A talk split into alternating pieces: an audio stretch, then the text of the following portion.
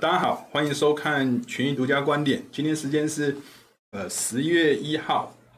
那九月过了，九月应该是对整个金融市场应该是一个呃比较有负担的一个月哦。那行情整体上来说，指数类的普遍都有呈现一个比较大的这种回档。哦，那本周的这个主题哦，呃，环保的成本涨价。哦，那其实从呃川普转到拜登哦，其实这两个对环保这个议题啊，其实是南辕北辙的。哦，那拜登是讲究环保的。哦，就譬如说他的能源政策啊，他呃希望不要盖油管。哦，那希望可能油品从国外输入，就等于是把呃环保。国内那把不环保留在国外的这种概念，那当然你国内要讲求环保，某种程度就会造成呃价格的这样上涨。哦，那当然现在目前通膨的这个相关的这个议题，多少也跟这样一个逻辑是呃有一个连结关系的。那呃当然以现在目前整个市场除了通膨的议题在影响呃整个市场之外，当然还有其他的因素。那通膨的这个议题。涨价就看呃，现在呃各个国家的这个央行啊、财政啊，到底要不要出手去做控制？哦，那到目前为止还没有看到比较明显的这个出手控制的这个迹象之前啊，我整个市场看起来还是呃沉浸在一个比较负面的这种气氛底下。哦，那呃我们在谈过去美国。那总括是面临的通膨的这个危机啊、呃，那通膨从呃前一阵子耶伦讲说，呃通膨是短暂的、暂时的，但是会延续到年底。那看起来哦，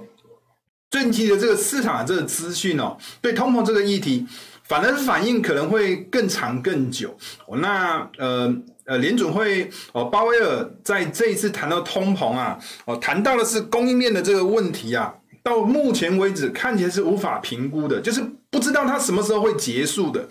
哦，那最近也谈到，就是说，呃，本来是认为可能通膨到年底啊，就会开始逐渐趋缓，那现在看起来是会延续到明年的。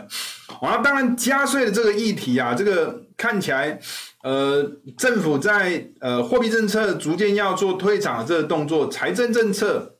你要花钱呐，我就必须要去做加税的这个动作，尤其是现在目前又遇到了这个举债上限的这样一个问题哦，所以变得你要花钱加税这个议题就变得更加的这个重要。耶伦是想要谈到是呃，在没有去影响到市场的这个情况下加税，但是看起来怎么可能嘛？哦，那所以加税这个议题其实还是多多少少会对市场产生一定性的这个影响。那反垄断这个议题。除了国内在反，国外也在反哦，日本、韩国、澳洲哦，那等等都针对呃苹果啊、Google、Google 啊这些采取一些反垄断的这些相关的这个措施。那缩减购债这个议题，当然看起来哦，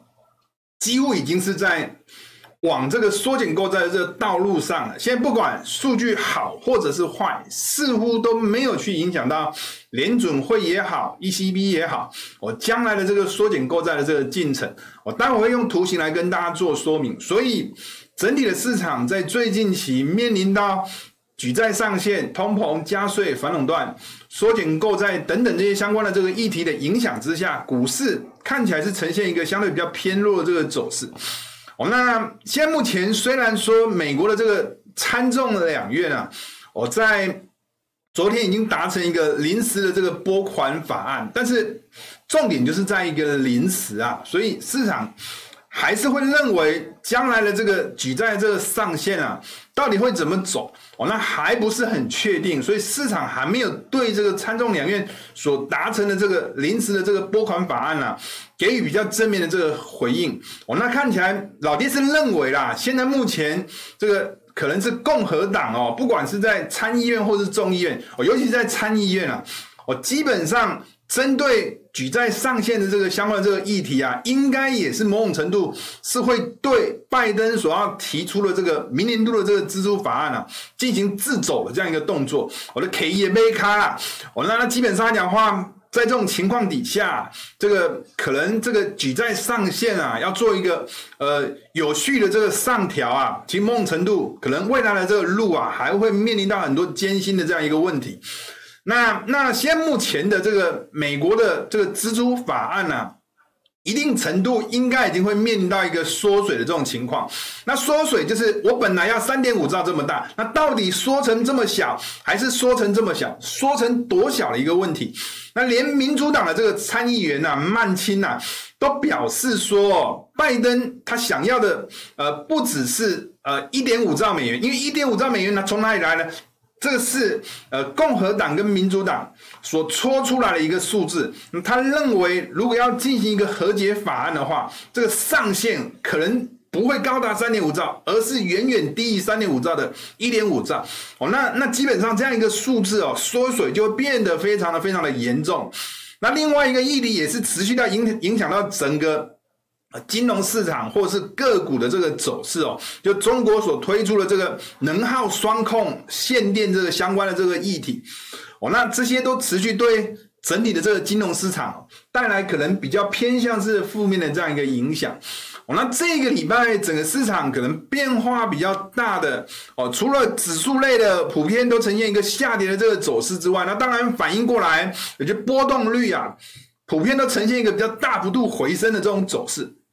反映的就是面对诸多比较负面的这些议题啊，市场的这个避险的情绪哦，确实是有上升的这种迹象。那接下来大家可能要去考虑的呃另外一个议题的话，就是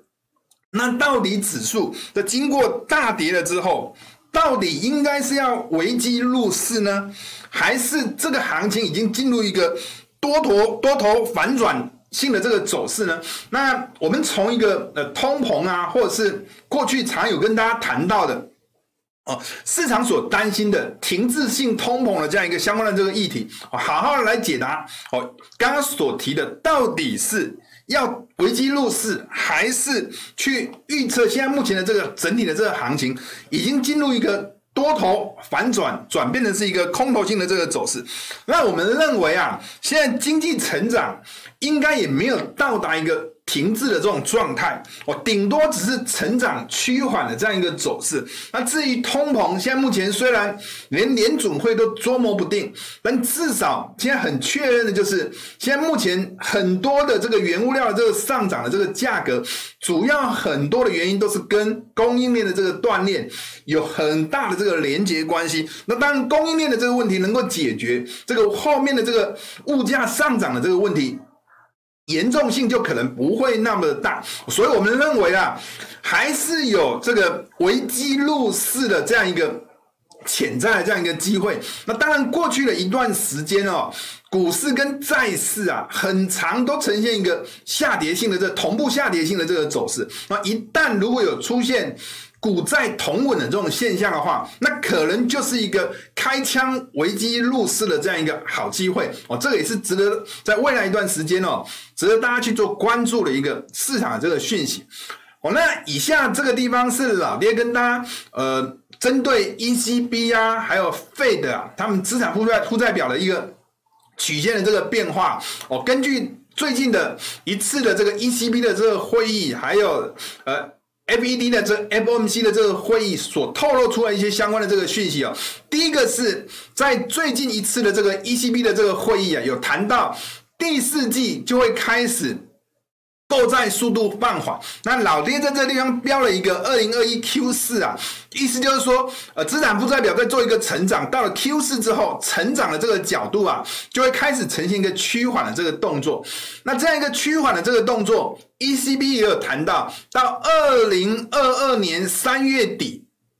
到三月底这个之前啊，紧急抗疫的这个购债的这个计划还会持续，意思就是说。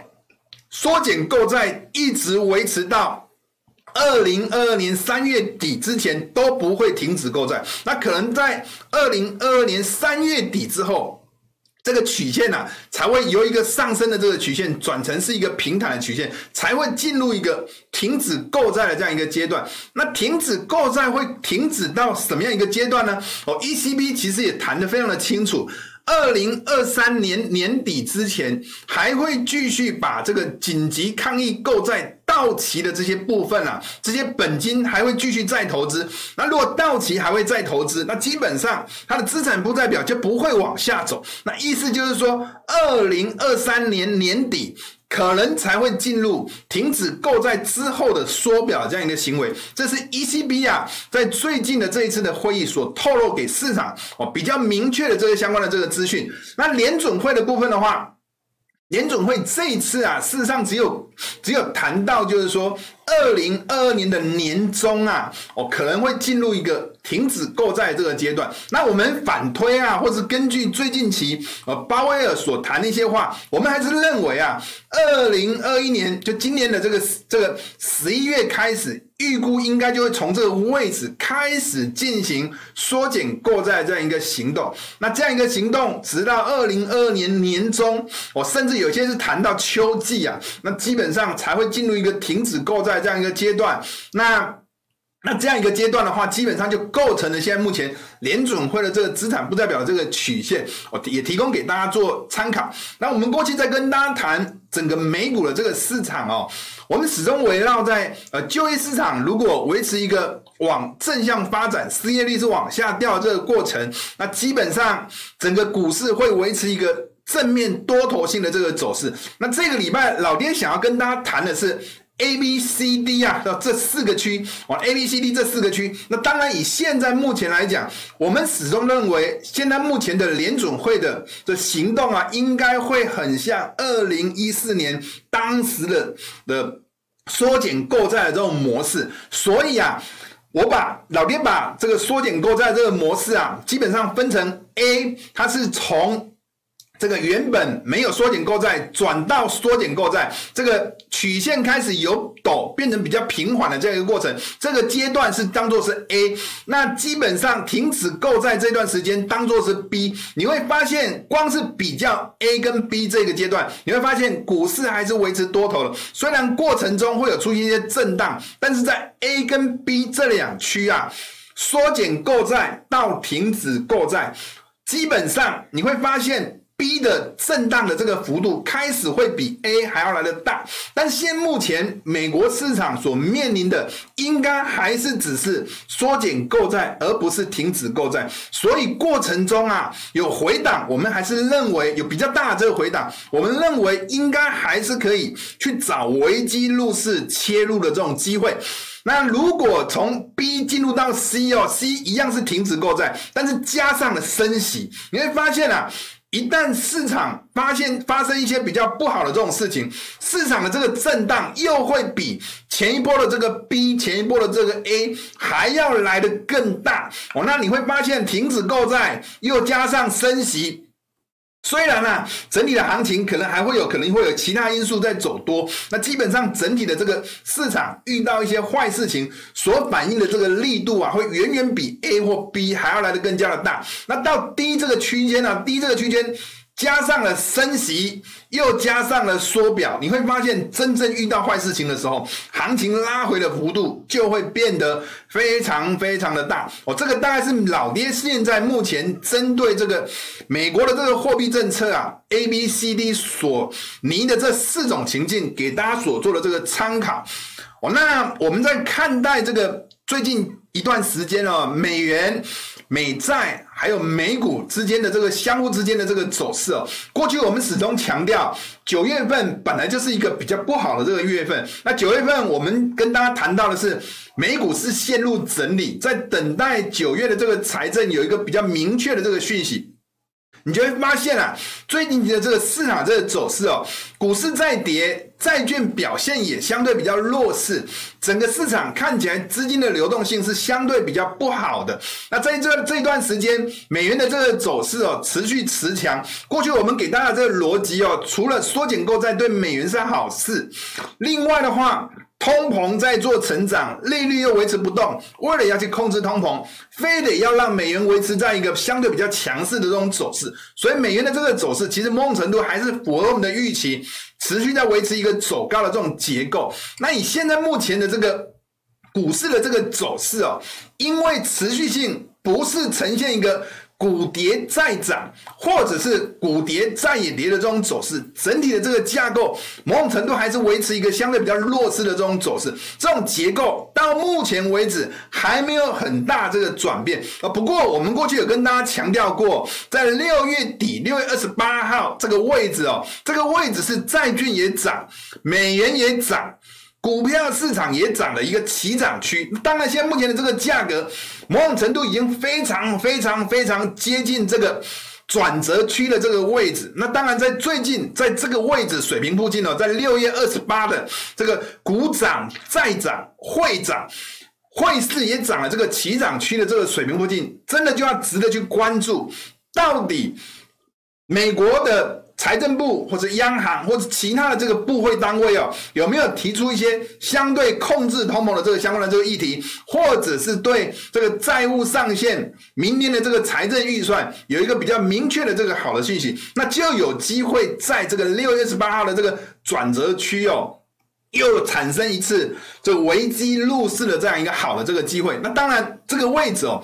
老爹目前把它视为是一个比较关键的这个价格的这个水平位置，我是值得大家关注的一个水平。那当然，你如果说是偏多去做思考，在目前价格回跌到接近支撑区，那当然也要把风险哦锁定在这个六月二十八号的这个起涨区的这个价格水平以下。哦，那其他的这个部分，我们在过去跟大家谈到这个美元滚雪球的这个概念，我经常跟大家提到的是，现在目前啊是处在一个。债务高度膨胀，那又遇到通膨的这种情况，那当这个债务高度的这个。膨胀，那通膨这个议题又持续的在做升温的这个情况底下，你要么如果要去做控制，你要么是透过利率去做控制，那要么就是透过美元的这个升值的这个路径去做控制。那以现在目前的这个环境，利率又要保持很长时间的这个期间保持在低位，那我们还是认为啊，要控制通膨，还是要让美元维持一个持强的这样一个走势的这个惯性啊，是不会改变的。那过去我们跟大家谈到。美国的这个财政政策啊，老爹的上面的这个线是川普就任的这一条线。那川普就任就任之后啊，开支啊，花钱是不手软的，花钱是越来越高。那当然也有遇到新冠疫情这个议题的这个影响哦。那。那花钱持续的在做增加，那收入却持续的在做减少。那这一段期间呢、啊，开支啊，或是财政的这个逆差是持续扩大了。那对美元来说，就形成一个负面的这个压力。那当然，以现在目前啊，市场的气氛啊是。拜登底下所能够提出的这个财政预算方案，可能会不断的这个缩水，再加上又有提到加税的这个相关的这个议题，那对未来的这个财政赤字的这个议题，可能就不会对美元构成太大这个压力。这也是我们认为美元是值得大家去滚雪球往上去做滚雪球这样一个。背后主要的这个动力之一，那我们过去也一直在跟大家谈到，现在目前的这个情境哦，是很像二零一四年的这个情境。二零一四年从这个缩减购债到停止购债，整个美元的这个走势哦，呈现一个高度往上涨的这个走势。那当然，我们也发现最近的这个美元的这个走势，看起来又有点味道，从一个慢牛的这个架构，逐渐要转变的是一个快牛的这样一个逻辑哦。那基本上讲，我们还是认为。美元的这个走势啊，应该还是值得大家用滚雪球的方式啊，去操作这个美元的这个模式。那。这个这个地方哦，老爹想要跟大家谈一谈的是一个美元升值的这个逻辑。以前老爹有曾经谈过，如果联准会在印钞票，那直升机撒钱，撒了很多钱，就会进入到银行体系，银行体系可能就会跑去买一些苹果债啊，呃特斯拉债啊，买一些 Google 债啊，那钱就会流流到比如说 Apple 这样一个公司，那 Apple 这样一个公司要发股利，要发员工的薪水，要发一些研发费用，基本。基本上可以透过这样一个路径哦，就得到一个资金筹措的这个来源。那海外的这个企业有有利的，就不需要回到美国。那所以在这种环境底下，美元就比较不容易会呈现一个升值的这个走势。反而是在印钞票印越多，美元就形成一个。贬值的这种环境，海外的钱不会回流，也是属于一个贬值的这样一个环境。那当然，以现在目前来看，联准会已经即将要进入缩减购债，甚至在未来要进行一个的停止购债这样一行动。那这一条路径啊就被砍断了。那未来啊，可能有一些海外的这个钱要。支付员工薪水、研发费用、发放鼓励，海外的这个这个收入就必须要去回流美国。那这样一个钱一直从海外流到美国境内的这种情况底下，就会酝酿出一个升值的这个环境。除了内部缩减购债、停止购债，也是属于一个。货币印越少，美元越容易升值的这样一个环境，海外的这个钱流回到美国，那基本上也会酝酿一个属于偏向美元升值的这样一个利好的这样一个环境。那其他的这个部分哦，在这个地方想要跟大家谈的是推荐另外一个市场，就印度这个市场。当然，现在目前啊，全球的这个股市啊，都有普遍出现大小不等的这样一个回档。那老爹从从一个比较简单的这种架构来跟大家做这个印度市场的这个分析。第一个，当然从基本面的这个角度，印度出口不断的在创历史新高，印度的这个外汇存底也不断的在创历史新高。当然，很多的这个经济数据都表现出非常非常利好的这样一个相面。那我们从一个技术架构的这个走势哦，过去老爹始终把印度这个市场把它视为是一个小美股的这样一个概念。过去美股涨，它就涨。美股跌，它就跌了这样一个环境。那基本上你会发现啊，最近美股市场在走强，印度市场也在走强。但从九月初啊，美股呈现一个大跌的这个走势，印度市场震荡震荡之后还是往上涨的。那这一波的这个回档，刚好又回撤到很接近九月初美股在走跌，印度还是继续往上涨的这个位置，应该也是值得大家去做。呃，留意观察这个印度的这个市场有没有机会回撤九月初的这个起涨区之后，继续往上涨的这样一个力道，可能会在这个地方出现。那当然，其他的这个部分啊，GDP 政府支出持续比。过去一段时间大幅度的这个增加，进出口等等相关的这个数据，消费的这个数据成长的幅度都相对过去成长的幅度都非常非常的这这个这个这个大。那基本上你要对印度的这个市场，我们还是抱持非常乐观的这样一个看法，值得大家去做关注。那其他的轻油这块市场哦，你会发现啊，过去一段时间啊，大概在九月初的时候，呃，整体市场美元在转强，呃，轻油呃。轻油油在转强，天然气也跟着在转强。上个礼拜老弟有跟大家谈到，这个天然气在上涨的这个位置，刚好也是美元转强的这个位置。回撤之后不破，继续又往上冲。那整体的这个架构，我们还是认为啊，现在目前下档。在现目前讲究干净能源的这样一个气氛底下，对这些这个天然气的这样一个走势，长期应该还是偏向是利好的。那轻油的这个走势，其实架构上也是相同，只不过最近你会发现啊，美元开始逢高开始出现一些震荡性的这个走势哦。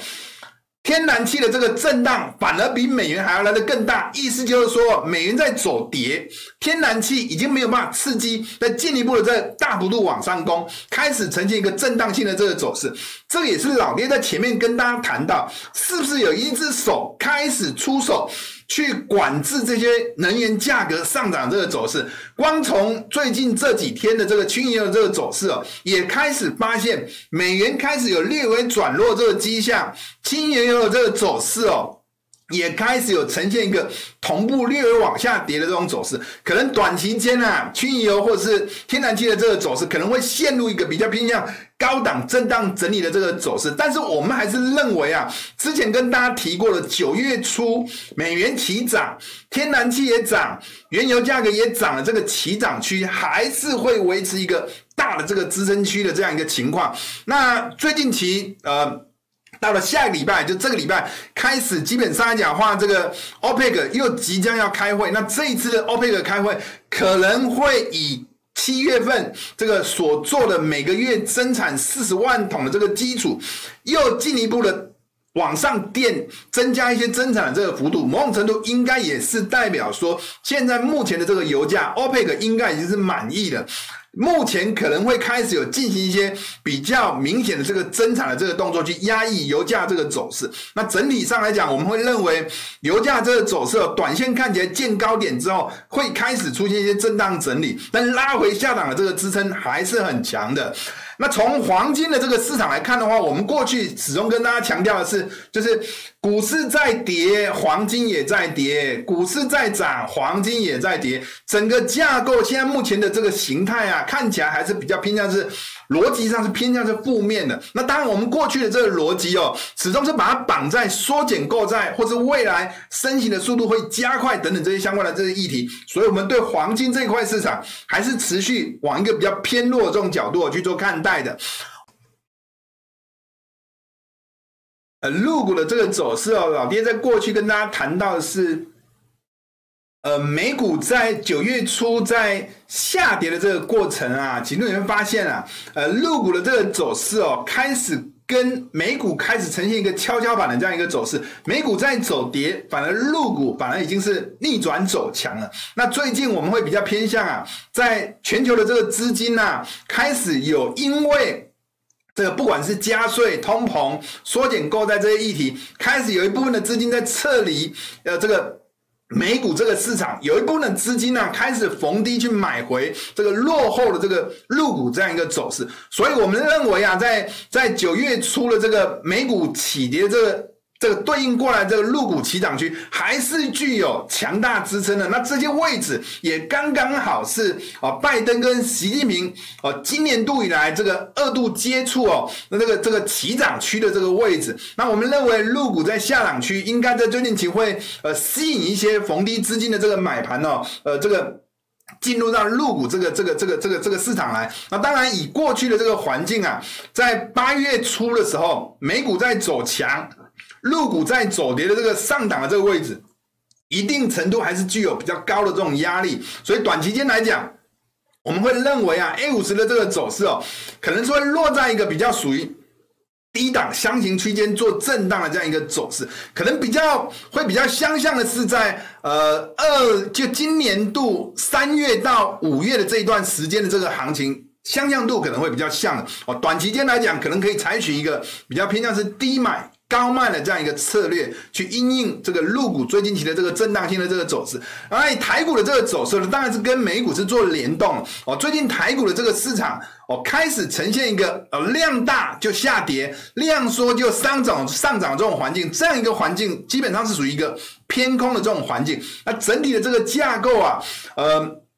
短期间看起来这样一个量价的这种循环，看起来还是没有改变的。那另外一个从结构上这个角度，你会发现这一波主跌啊是电子类股所带动的。哦，那那基本上整体上来讲的话，呃，整体盘势要出现一个比较明确的这个回稳，可能是。电子类股主流在转弱，那就必须要是电子类股主流要转强，才有办法带动这一波的这个行情哦，出现一个止稳的这个讯号。那当然，以现在目前这个架构来看啊，哦，大概是从九月初啊，电子转弱，金融转强。现在目前金融也跌破九月初的这个起涨区，所以就变成是电子类股也在下方，金融类股也在下方。那当然，这种双下的这种循环啊，基本上就是属于一个弱势的这个循环，所以整。体上来讲，整体的这个台股，整体的这个表现呢、啊，还是维持一个相对比较弱势的这种循环。那过去我们也跟大家强调过哦，最近期的这个台股的这个走势哦，跟汇率之间的这个关系哦，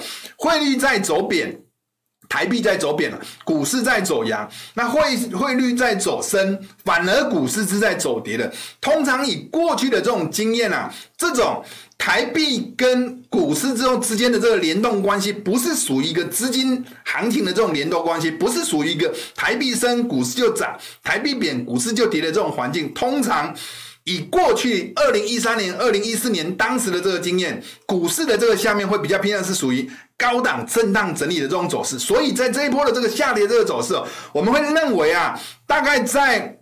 这个今年的这个年中啊，这个。台币在走贬值的这个过程，股市也跟着在起涨这个位置。我们认为可能大概在一万六千点附近，应该还是有具有强支撑的。哦，那可能就是观察这个最近期的这个行情下跌这个过程里头，是不是有机会会出现电子由原本的这个弱势转变成是一个强势的这种结构，才有机会带动整体的这个盘势啊，啊，带动呈现一个回稳的这个走势。那最后的话，我们这个礼拜还是请到这个大学长韦德啊，来跟大家谈一谈市场上面所关注的这个这个美国债务上限的这个议题。那叶伦大妈哦，有谈到就是说财政部的这个钱呐、啊，恐怕会在十月十八号就耗尽现金。那基本上这个。我们就从一些美国债务上限的一些相关的这个历史来带大家好好的认识一下美国的这个债务上限的这个相关的这个议题。那我们就交给韦德，拜拜。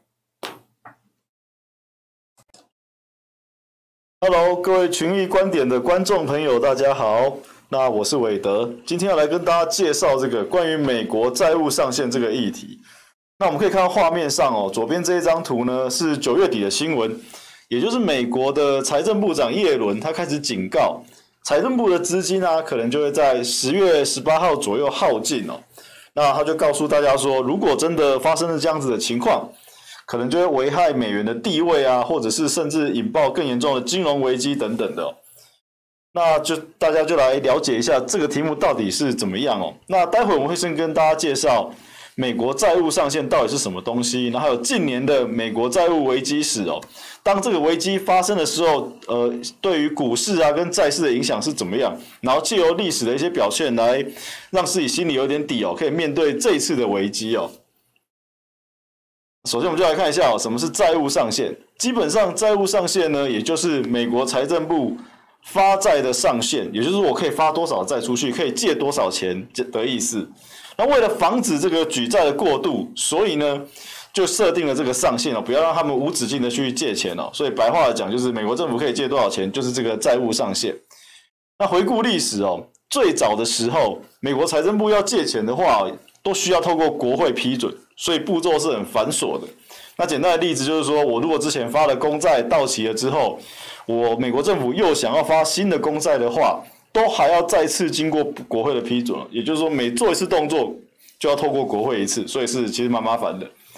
那随着那个开支逐渐上升啊，而且到了第一次世界大战开打的时候，那打仗嘛，当然就需要筹措资金啊，不然怎么打仗？就支持自己、支持盟友嘛，诸如此类都是需要花钱的。所以慢慢的呢，就开始调整这个借债的制度。所以在一九一七年的时候，当美国公债到期了，美国政府就可以直接再发行一样数目的公债，那就不需要再透过国会同意了。那接着呢，慢慢的债务上限这个概念就引进来哦，因为我已经允许你可以自己去等公债到期后自己再发嘛，所以呢，我就引入了这个上限的概念，让你不要无止境的去过度举债。那但是在实际情况哦，从那时候到现在哦，美国政府的债务上限被上调或者是暂时终止哦，基本上次数数十次哦，非常多次。那我们等一下就来看一下这些年来美国债务上限的那个数字到底是怎么演变哦。然后这张图呢，这边有两张图，呃，比较大的这个哦，是从二零一七年大概三月到现在，那比较小的这个呢，是从两千年一直到现在。那我们就先看比较小的这一个哦，我们就可以发现哦，一路以来这个债务上限都是一直被上调的哦。那不管是共和党还是民主党，因为这这么多年，这二十年来这两党的呃。这二十年来执政，这两党都有嘛，都有轮替过，所以呢，在他们各自的任内啊，都有提高或者是暂时终止过债务上限。那最近的一次就是这个框框哦，在二零一九年七月那时候，七八月那时候，川普在任的时候，他就终止了美国债务上限，就是暂时没有上限，可以多借更多钱的意思。好，那到了最近呢，这个债务上限就是到期了，到了今年的七月底。那所以啊，一开始。那个第一个画面有就有提到啊，当我的收入开始慢慢小于支出的时候，我国库的钱可能就会慢慢的变成负负成长，然后慢慢变少，所以叶伦才提出警告，可能在十月中国库的钱就会用完了，大概就是这个意思哦。那美国债务上限的这个议题呢，基本上某个角度你也可以把它看成是一个政治议题哦，因为我们刚看的历史就知道嘛，债务上限也是一直被拉上来，一直被提高的嘛。然后不管是哪一党哦，他们的任内都有提高或终止过债务上限，所以要换个角度看哦，执政者、执政党为了提高这个债务上限的话，就必须展开两党的政治协商，两党搓一下汤圆哦，然后看各取所需，讨论一下你要什么，我要什么。OK，好，敲定之后，我允许你，呃提高债务上限哦。所以呢，在这样子的情况下，这个债务上限某个角度变成了政党协商下可以调整的一个数字哦。那所以就看当时的时空背景是怎么样，然后执政党在野党他们两个到底想要什么，然后再去再去瞧这样子哦。那按照过去的历史的情况来看，因为没有一次出现过真正的出现到走到最难看的那种话那种地步了，所以呢，在这一次的状况，应该也有机会是可以化解危机的。那这边下面这张图可以看到，这就是最近的一次哦，也就是川普任内的时候，他为了呃联邦政府的这个预算跟债务达成协议哦，然后所以取暂时取消了债务上限哦，让他可以借更多的钱来去做一些支出哦。那就在今年的七月底。取消债务上限的期限到期了，所以这几个月才会开始担心说国库的钱是不是不够用，因为我们不能借更多的钱来来来来去支一股支付我们的支出这样。那这边跟简单跟大家介绍一下哦，财政部的资金是放在哪里哦？简单讲就是这个缩写就是 TGA 啊，就是财政部的一般账户存款，所有呃美国政府的税收啊，然后或者是发债的收入都会进入 TGA。然后再由 TGA 支出日常生活的开支哦，诸如此类。然后知道这个其实就可以了。简单讲就是，国库的资金大概就是 TGA 的资金的水位有多少。那我们就来看一下 TGA 的资金变化，这是从二零一八年底一直到现在。那我们可以发现，在二零二零年三月左右的时候，这个 TGA 账户的资金突然大增哦。然后那时候就是因为为了防疫跟纾困，美国政府推动了无限宽松之后啊，所以很多钱就进了这个国国库里面，然后准备开始纾困。然后一直到现在呢，这钱就慢慢花花花花花，又掉回到疫情前的水准哦。那现在问题来了，比较大的问题是这个，就是根据一些美国的机构做一些的运算，做一个推估哦。那基本上一开始叶伦也讲了，那这就是 TGA 一直到从今年八月，然后一直他就预测啊，现在是大概在这个位置嘛，十月初、九月底、十月初这个位置，然后就评估说。什么时候呢？这个 TG 的账户可能会归零哦，就是到这边用到这个底线这里就没有了。那他们的经过他们的计算哦，比较有可能的时间会发生在十月十五到十一月四号这个范围哦。所以最早最早的话，可能就是十月中就会把那个国库的钱给用完哦。那大家就开始想啊，国库的钱用完，那会发生什么事呢？就来看一下哦，财政部破产会怎么样哦？基本上就会开始停止支付一些社会福利啊、医疗保险、医疗保障等等的资金，然后再来呢，公务员跟新军人的薪水就领不到啦。那这样就会稍微严重一点点，因为美国政府就会因此而关门。在川普的任内呢，基本上就关门过。如果大家还有印象的话，那比较严重的可能就是这一点啊，他没有办法再去支付美国公债需要支付给债权人的利息，那以及债券到期的话，我没有办法偿还债款。那如果没有办法做到这些事情的话，美国的信用就会出现违约嘛，它债券就会违约，这就比较严重哦。这国家的信用出现违约，那之后金融市场的动荡就无法预料了。通常股市就会不太好，那债市可能也会有一些动荡。那待会我会给大家看一下过去的历史，大家就可以了解哦，真的是会影响到股市。那下面这张图呢，从 Wiki 上面抓下来的，大家可以参考一下。历任总统那个他们的任内哦，发生过政府停摆、政府关门的一些时间哦，像川普这个蛮久的哦，停摆了三十将近四十天哦，放无薪假这样子。那不过大家也不用担心哦，这我早上抓的一个新闻哦，也就是昨天九月三十的一个下午的新闻，它他这边是有提到说，美国众议院的一些多数党领袖他就已经表示说，议员已经达成了一些协议啊，他们会透过一些短期的拨款，使得政府暂时不会面临关门的风险。那之后就要看他们继续怎么乔，继续怎么协商哦，把这个困境给解决掉。那所以我们这段时间还是要观察一下他们国会的一些动作。好，那接下来就要介绍一下近年的债务上限的危机史哦。然后这边是拿二零一零年以后的哦，那基本上是有三次，一次在二零一一，然后在二零一三，然后到最近的二零一八一九。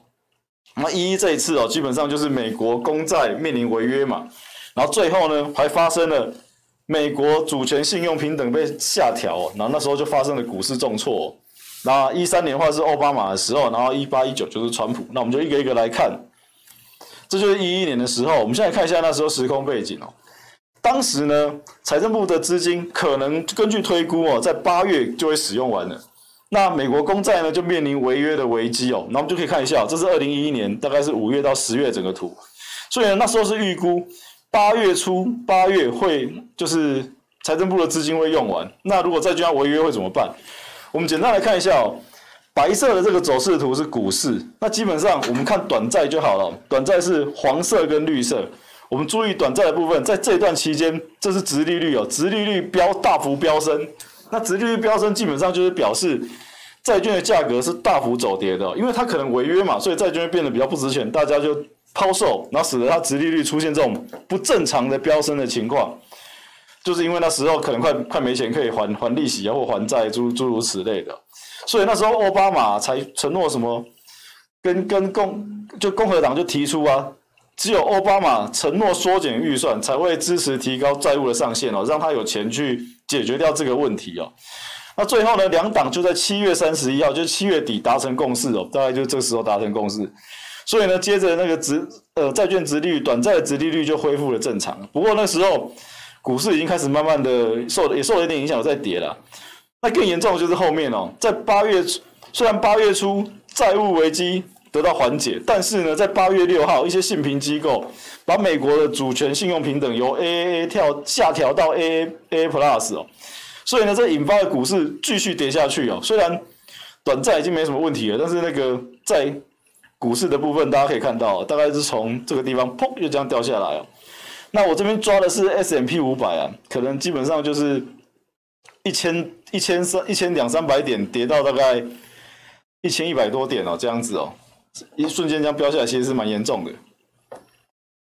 好，那所以简单讲，这这一年的里面的呃过往的话，基本上就是债务危机一开始的时候，使得短债的殖利率飙升。那接着呢，因为美国的信用评等被下调之后，股市又续跌了一段哦。那在那个时候，台湾有一件比较大的事情哦，也就是。有一些知名的投资人呢，他们就喜欢操作选择权的卖方。那那时候新闻就有报道，他是一个呃之前蛮大的金融机构的一个高层嘛，那他就算喜欢做选择权的卖方。那因为这一个这一波下跌的关系，它出现了台湾期货史上最大的违约哦。那台股加权指数大家可以看一下，从八月这这个框框是从八月初一路将下来的下跌走势。那因为他是做卖方嘛。基本上从八千七百多点一路这样子，没几天哦，就摔到了大概七千一百多，这是很恐怖的。虽然他是做很价外的卖方，但是也没有到这么价外，所以一下一旦被穿价之后，如果他又继续的摊平，那就会产生无可预料的风险了。所以他就因为这一次哦，出现了蛮大金额的违约交割哦，所以大家注意啊，操作选择权卖方要小心。所以最近如果有什么风吹草动，就要保守一点。那再来看一下，二零一三年奥巴马政府那时候又又又又发生什么事情了？二零一一年才解决一次，二零一三又来了。那就在那一年的时候，美国的债务又再度逼近逼近了上限哦。那在二月的时候啊，奥巴马签了一个无预算无支付的法案，将债务上限暂时冻结到五月，所以他又可以多借一点钱来去处理这个债务的问题。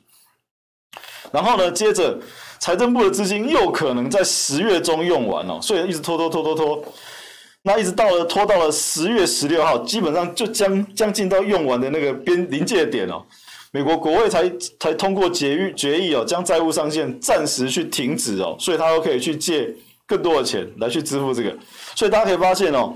因为他一直拖到快要用完的那个时候，所以这个短债的殖利率，也就是黄色跟绿色的这两条哦，又瞬间的飙升上去了。大家可以发现，就在这个框框这里哦，接近十月中这，又又过十月过以后，这个殖利率。去殖利率的数值就慢慢的往上跑，